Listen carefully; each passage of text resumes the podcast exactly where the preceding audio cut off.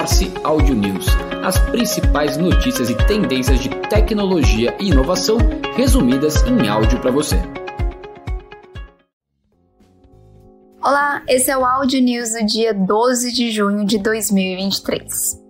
Na última semana aconteceu o Apple Worldwide Developers Conference, a maior conferência mundial de desenvolvedores até o momento, abrindo a semana do evento com uma apresentação revolucionária no Apple Park.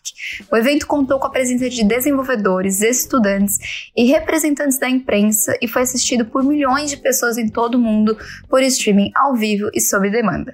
E no Audio News de hoje a gente trouxe algumas novidades do evento a Apple lançou seu primeiro dispositivo de AR chamado Apple Vision Pro. O equipamento é um óculos que reproduz imagens em três dimensões com alta resolução, integrado à nuvem e a dispositivos e aplicativos da Apple. O aparelho pode ser usado tanto no ambiente doméstico para consumo e criação de conteúdo, como também para criação de imagens em 3D e reprodução de streams em três dimensões, como no ambiente corporativo, com produção de materiais, videochamadas e também trabalho colaborativo. Inicialmente, o lançamento do Apple Vision Pro ficará para meados de 2024 nos Estados Unidos e também outros países a serem selecionados. E o seu preço sugerido será de 3,5 mil dólares. Outra novidade é o iOS 17. Com o iOS 17, as atualizações de apps como telefone, FaceTime e mensagens oferecem às pessoas mais maneiras de se expressarem e compartilhar conteúdo ou informações de contato, além da capacidade de ver os dados rapidamente graças ao novo recurso chamado Em Espera. O iOS 17 também apresenta o Diário, que é um novo app que ajuda as pessoas a refletirem, a apreciar os momentos da vida e também focarem no seu bem-estar. A Apple também apresentou durante o evento os rótulos de privacidade, oferecendo uma visão geral, abrangente de como um aplicativo lida com dados.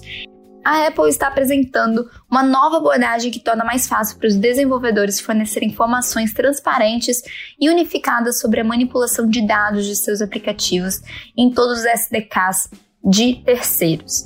Isso é feito por meio do uso de um arquivo chamado Privacy Manifest, que é criado de forma colaborativa por desenvolvedores de aplicativos e SDK.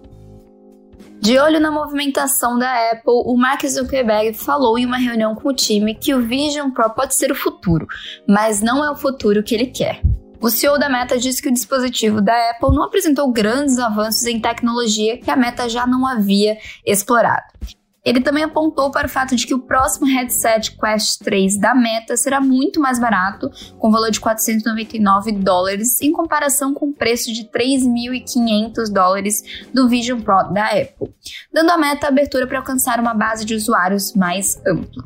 Zuckerberg disse também que o Quest é sobre pessoas interagindo de novas maneiras e se sentindo mais próximas, ao mesmo tempo em que se pode ser mais ativo e fazer novas coisas. Segundo ele, há uma grande diferença nos valores e na visão das duas empresas. Indo para o universo de redes sociais, o WhatsApp anunciou os canais, que é um recurso de disparo em massa de mensagens.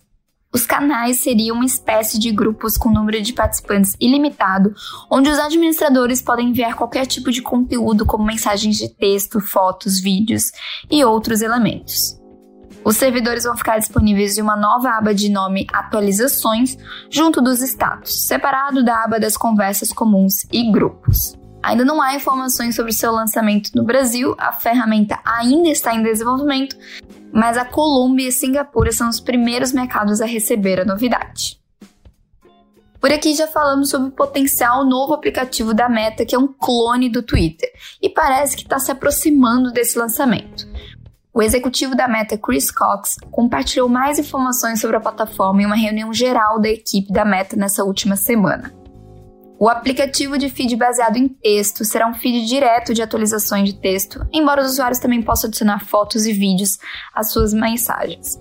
O executivo descreveu que o aplicativo é uma resposta ao Twitter, ao mesmo tempo que critica o reinado perturbador de Elon Musk referente ao aplicativo.